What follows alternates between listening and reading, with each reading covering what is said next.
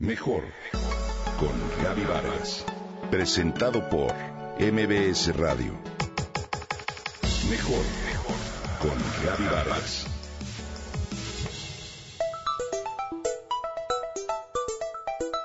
Hoy vivimos inmersos en la tecnología, no es novedad.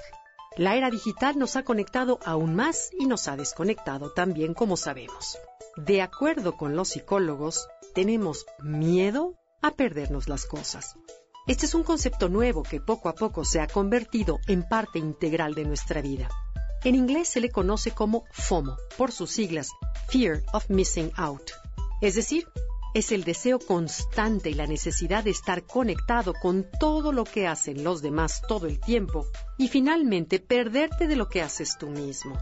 El miedo a perderse algo es la forma moderna y digital de un miedo social más tradicional la exclusión.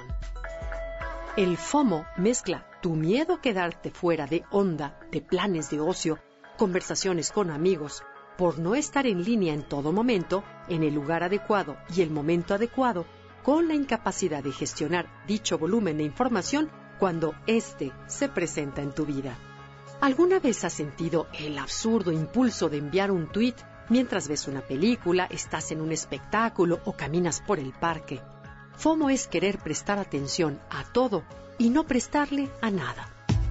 Sufrir de FOMO es sentir que los demás se divierten a lo grande cuando vemos sus fotos en Facebook o Instagram, mientras nosotros estamos bajo una montaña de mucho hacer nada. Facebook, Twitter, Instagram o Pinterest tenemos miedo a estar desconectados. Somos adictos a la red y al teléfono móvil, pero sobre todo a cada app que surge. Mientras comes, ves la pantalla del celular. Vas al cine y miras el teléfono. Y lo que es aún peor, manejas y miras el teléfono móvil. Tu adicción es más fuerte que la razón.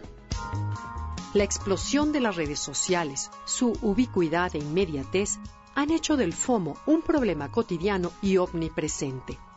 Así, los investigadores han desarrollado un cuestionario que permite medir el nivel de FOMO que padeces.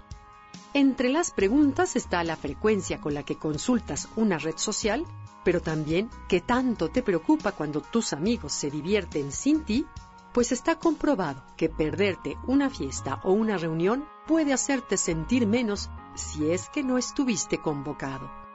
Es importante que hoy nos demos cuenta que este problema se debe en gran parte a la fuerza que damos a nuestro ego, que la tecnología lo condiciona para que te sientas vital FOMO no es otra cosa que una patología moderna sustentada en el desprestigio de la soledad y claro, la cura está en darte cuenta de que la realidad no te necesita, que el precio del petróleo o el discurso del presidente no se verán afectados sin tu publicación en redes sociales.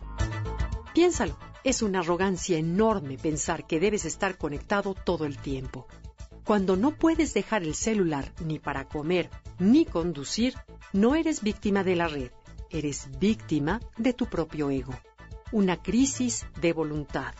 La única forma que tienes de curarte de FOMO es tu propia decisión de estar con los tuyos, contigo mismo y de ignorar al ego.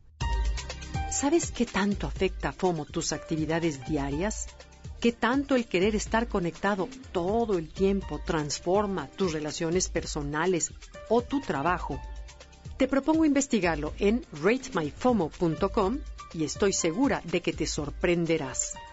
Si después de ello terminas con culpa y quieres desconectarte, entonces te propongo que procures prestar atención a lo que haces y vivas el presente y lo disfrutes, ya que esto es, sin duda, otra forma de vivir mejor.